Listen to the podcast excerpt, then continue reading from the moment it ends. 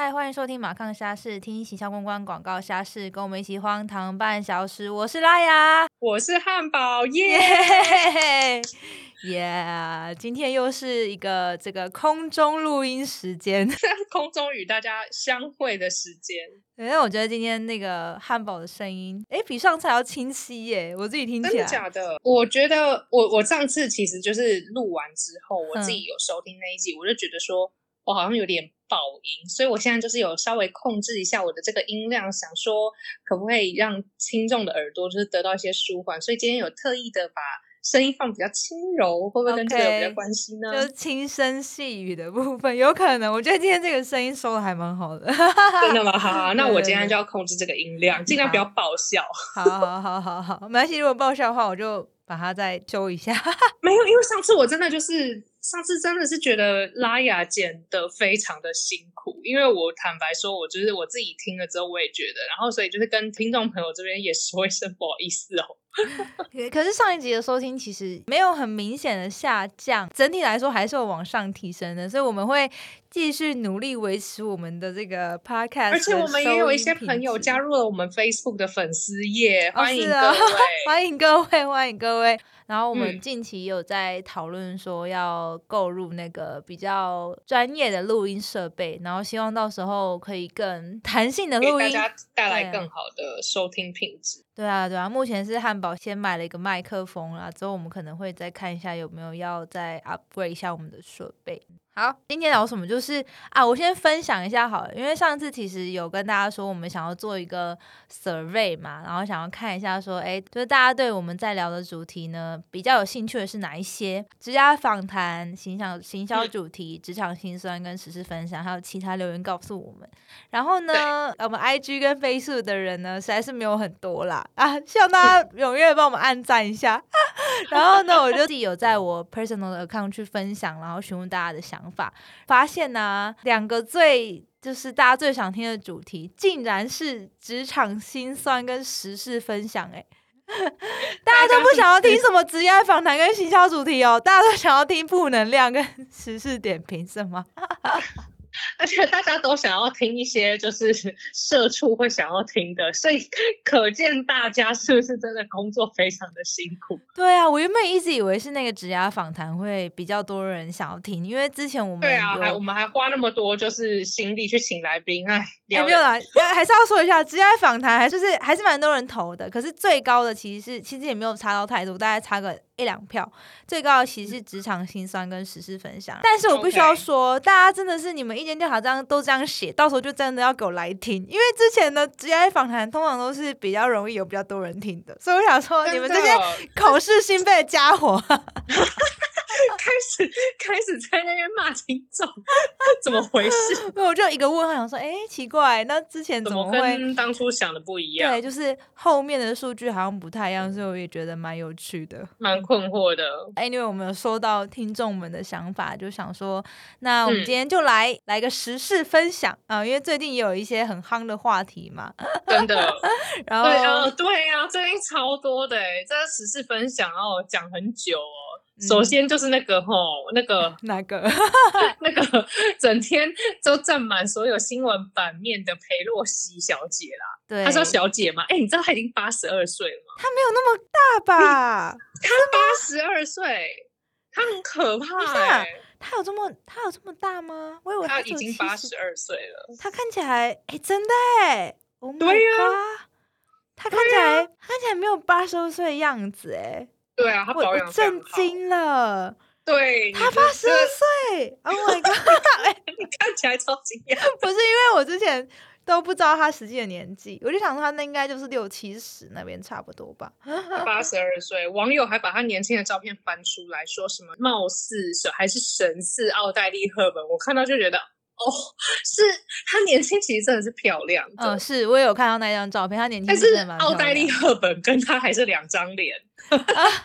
哇，我不知道他年纪这么大了耶！我自己也被时事给排到。那就是如果大家不知道裴洛西是谁的话，我可以跟大家科普一下，就是哇，呢。你今天还准备了哇？没有啦，也塞没错，他就是一个美国的政治家。基本上以女性来说，她在美国其实是担当到非常高职位的一个政治家。她是隶属于民主党，然后也是美国历史上第一位的女性众议院议长。如果说假设啦，就是在美国总统，就是假设他挂掉的时候呢，或者是因为什么事情而没办法继续总统这个职位的话，他会是嗯。顺位第二去能够接替这个位置的人。那大家可以想，可能是呃议院就类似于台湾的立法院，然后立法院嗯。最高的这个主席，他其实一直以来都蛮支持台湾的，然后也蛮嗯。支持民主的这个相关的议题。那我也是因为这一次他来访台嘛，然后我才知道嗯。说，原来他在一九九一年的时候啊，曾经在某一次去中国的时候呢，在天安门的广场，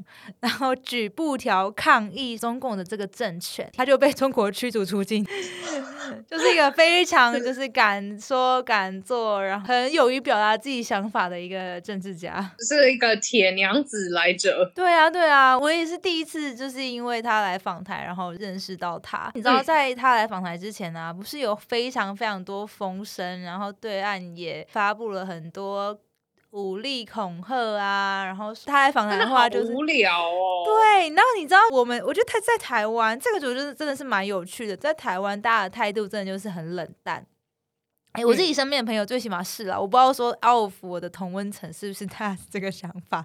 但我自己身边的同温层好像都没有把这件事情当成一个，哎哈，中共真会打过来哦，这样就好像都还好。我觉得我们应该算是就是。是那种面对攻击扰台，就是这一类的事情，就是最无感的国家、哎，对，就因为从小被吓到大，已经就觉得从，小会被吓到大。其实我国外的同事也非常好奇，他哦就是说：“吗哎、？那就是我们有看到这样子的新闻，那你们的是感觉是什么？”然后我们说：“哦，我们就四个字，习以为常这样子。哦，然后哦，对，然后我们还我们也有韩国的同事哦，嗯然后我们韩国的同事就说：“Come on，看一下北韩好不好？他就在我们旁边，Look at their weapons。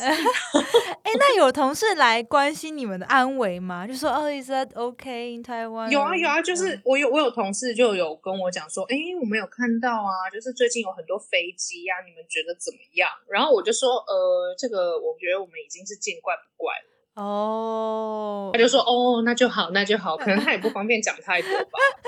这真的是一个蛮敏感的话题耶。然后，对啊，然后反正我现在有一个亲人在中国。然后呢，裴洛西访台的那一天晚上的时候，我的亲人呢就很紧急的问我说，他他也没有很紧急啊，他就是抱着一个玩笑的态度说，哎，你们那边还好吗？他说，你看嗯我在中国的这个群组里面，我的同事们在讲的话，他们说我快笑死了，大家到底在担心什么？真的觉得会打来吗？然后一直问我，我说，然后他就说。就是不会啊，这边瞎紧张，然后什么新闻都在那边乱报，就分享那个截图给我看，然后我就觉得哇，他们是真的很担心呢。可是我我好像我我好像身边没有收到这样子的关心哎、就是我那个亲人，他就在中国嘛，然后刚好他的很好的朋友呢，也是个中国人，所以那个中哦国人呢，比较有在关注这些话题嘛，然后就可能也会很紧张的问我的亲人说啊，那这样子真的可以吗？然后啊，真的不会打吗？什么的？然后我的亲人的态度就是说啊，不会，你不要担心啦。然后还因为太担心了，决定打给我们，我们来问一下说台湾现在的情情况是怎么样。然后被我们就耻笑，我觉得我们好坏哦，因为可能对呀人家好心关心，怎么这样子取笑人家？因为不会啊，你这边穷紧张，听说一派说法是他们的政府当然对内就是要讲的稍微严重一点、啊，嗯不然他们也怕人家就讲说，哎，只会在那边虚张声势。但是我也有朋友跟我讲过，他就说你要想一想，就是会叫的狗就是不会咬人，所以他们觉得说应该是没有这样子的一个可能性。对是，Who 哦 knows？I 我可以 don't know。我可以分 这周末我就去新竹的十八尖山去去那边走一走。然后十八尖山呢，跟大家讲一下，就是它这里面整个步道就有非常多非常多的防空洞。那时候我在想说，OK，真的如果打过来的话，我至少还可以你要先跑到十八千山的防空洞去。但是，但不晓得说那个时候的防空洞现在到底还有没有作用，就是了。哎、你知道我我有把那个就是我的亲人传的截图给我，他就写说最新实弹射击禁止驶入航班调整，然后一个新闻标题非常的耸动，什么意思啊？就意思是说，就是中国要做那个实弹射击，然后到时候如果说佩洛西真的 landing 了，要把它打下来，那个新闻的意思大概概念就是这样子。然后 OK，然后还有说什么是守护台湾，美国人派人去访台，我们这说如果他敢去，就把他的飞机击落。然后就是他们是认真的觉得说他们政府会 take action，可是我觉得他们也只能接收到政府的这个资讯嘛，他们也可能真的是觉得很担心。然后，虽然在台湾我们真的没有特别的感受啦，这个传播的力量还是非常的有影响力。那像就是因为我们在外商嘛，所以有时候很多一些突发状况啊，或是一些 attack 啊，有时候为了要维护公司的这个名声，然后我们都会特别的去注意一下，说，哎，比方说在像之前安倍不幸过世的这件事的时候呢，可能日本那边就会尽量避免在这段期间去发表一些可能跟公司相关的事情。那降低就是说哦会有的一些不好的风险控管，这应该是蛮多公司都会去做的这件事情。嗯那有一些外商的主管或者是外商的机构呢，就有针对台湾的中国这个情况呢，有表达一些关心。然后嗯希望台湾的同仁们呢，可以去降低广告在这段期间内，就是做一些 brand safety 的保障。媒体的操作或是这种广告的操作，好像也是影响到行销端啦。就是呃，说到就是这个对于商业行为的影响，就是我想大家之前就是对于呃半导体业，大家也都知道说哦，我可能在半导体业，那但是在半导体这一块，就是有非常多家公司，那就是其实有非常多的一些原物料啊，或者是说一些技术啊，真的算是就是台湾比较比较独有的。嗯那当然，大家也都知道，就是呃，美国这边的晶片制程，他们也很希望能够像就是台积电一样，就是这么的先进，然后可以就是把市场做得很大，所以他们有某一些技术是一直得不到的。不过应该是说，就是这一次，就是随着中美关系越来越紧绷，其实他每一次就是在讨论的时候，也都会提到，就是说针对半导体业是不是有一些哦管制半导体业对于中国去做这个出口的这样子的一个商业行为。所以其实每次就是这种中美的谈话，或者是说中美关系特别紧张的时候，整个半导体业也都是这样子有点动荡起伏。就虽然说我们都会觉得就是说哦哦很多技术啊，我们还是非常的先进啊，可是你也知道，就是很难去确保说中国那边不会自己再去做出一个什么更厉害的呃晶片制成嘛。所以其实每次在讨论的时候，所以美国就会非常害怕，美国就会很害怕说，万一中国他们就是得到了就是跟台湾一样这样子的一个技术的话，他们就是会加速他们在全球的这个半导体市场的发展。所以其实他们对于这一个动态也是非常非常小心，所以他们每一次提到的时候，可能大家在新闻上面也都会看到，就是说哦，台积电的什么技术啊，然后很害怕就是中国这边会取得啊，或者是说有哪一些机器呀、有哪一些原物料啊被限制，就是要去中国的进出口啊等等的。所以其实这个部分就是对于呃半导体业多多少少也都是有影响的。那你觉得这对来台湾来说是好的还是坏的啊、就是当然，就是我是台湾人嘛，我当然会希望说好的技术都是在我们在在在我们台湾对，但是嗯其实不瞒你说，就是也不需要就是遮掩，就是大家去网络上面查也都知道，台积电就是到处在全世界各地设厂，他们就只是没有去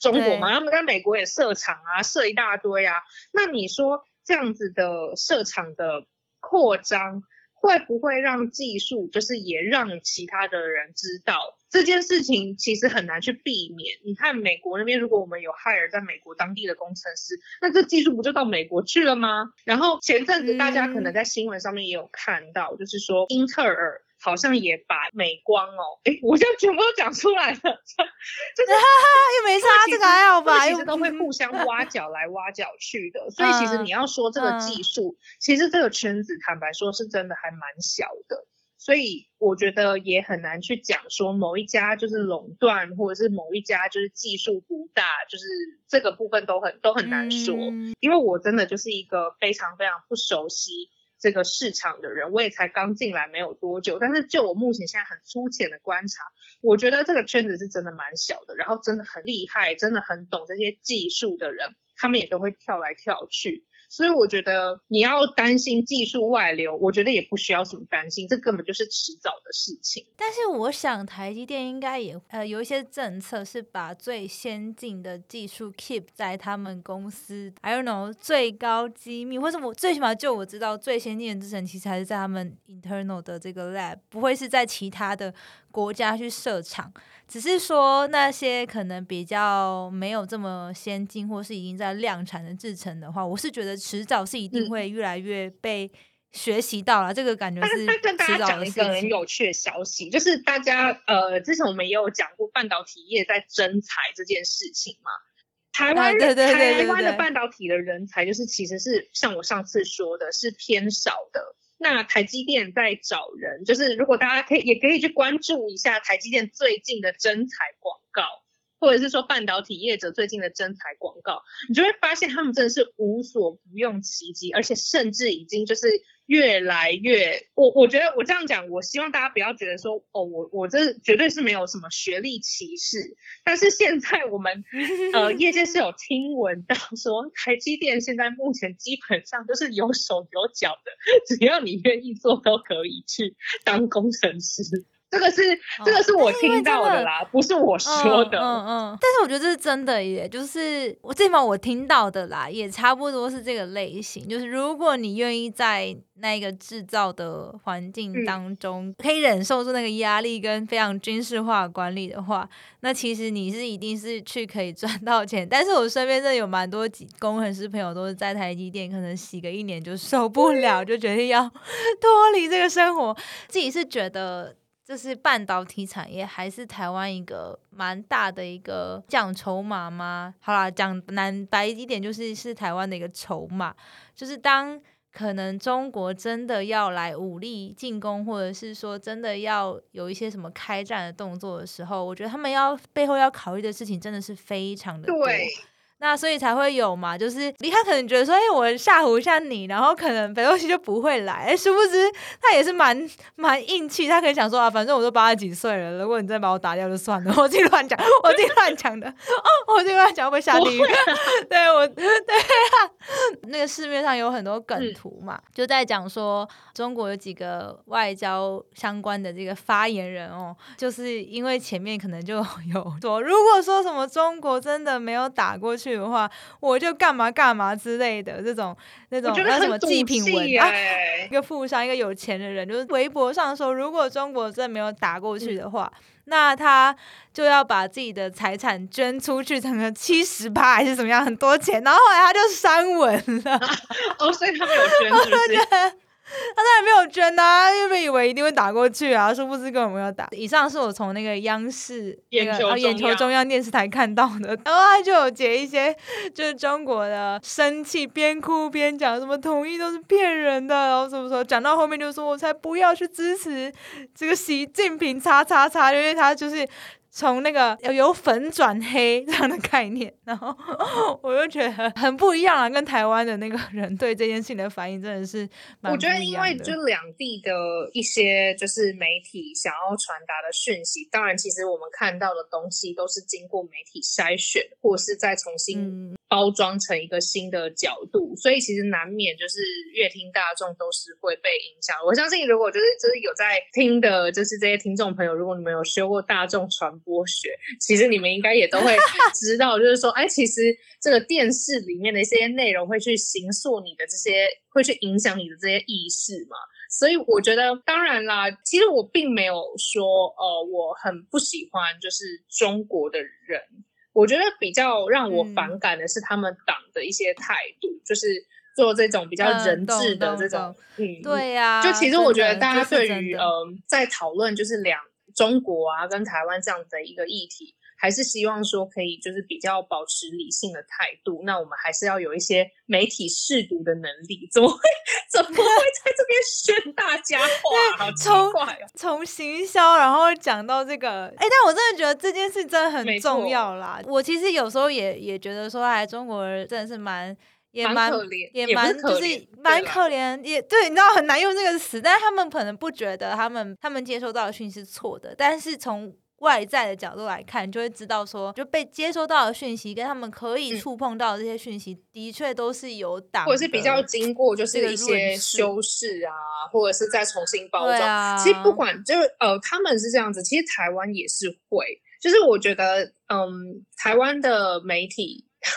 天啊，这样子我我是有点担心讲到政治，要开地图炮，媒体也是有政治立场的。这些讯息通常媒体或者是新闻台，他们也都是有修饰或者是筛选过的，就是他们会知道说我的乐听众的大概 profile 是长什么样，什么样子的讯息传递出去会增加我的乐听乐听率或者是收视率，所以这个这个就是无可避免的，然后也。我也不相信会改善。在我还小的时候啦，这个有点题外话。但是你知道，有时候新闻播报一些节目的时候，播报新闻的时候，不是偶尔就会突然开始介绍某一家店很好吃，或是介绍某一个什么产品超赞。那时候我都以为想说，哇，店真的是超级厉害，到这个兵厉害到电视台去采访哎。然后后来我长大，真的接触到就是广告行销或者是电视产业的时候，才知道说，其实那个就是也是。一种叶配啊，只是说对 对，只是说哦，它的叶配让你可能在还小的时候，你并不会真的知道它是用买来的，你真的会觉得说哇，这个是真的是超赞的，然后所以被 promo。对啊，你知道吗？就是我记得我那个时候大学的时候，就是有在念一些呃大众传播或者新闻学嘛。那我们那个时候教授就是给我给我们看了一部纪录片，叫做《有怪兽》。那我觉得就是也还蛮推荐，就是如果我觉得现在其实大家的媒体试读能力真的是近年有越来越起来，但是在很久以前，就是嗯，约莫是呃两千零就是零五到两千零九年这个时候，其实台湾就是很多媒体就是百家争鸣嘛。那特别是在选举的时候，你就会看到，就是那个有怪兽这个纪录片呢，它就真实的记录不同的电视台、不同立场的商业电视台，他们在选举期间那个跳票的那个人数是怎么去做操作的。对，就是我觉得还蛮，就是还蛮推荐大家去看。那看了之后，你因为年底就要到选举了，我觉得其实如果大家真的有看过这部纪录片的时候，你自己在未来看这些选举广告。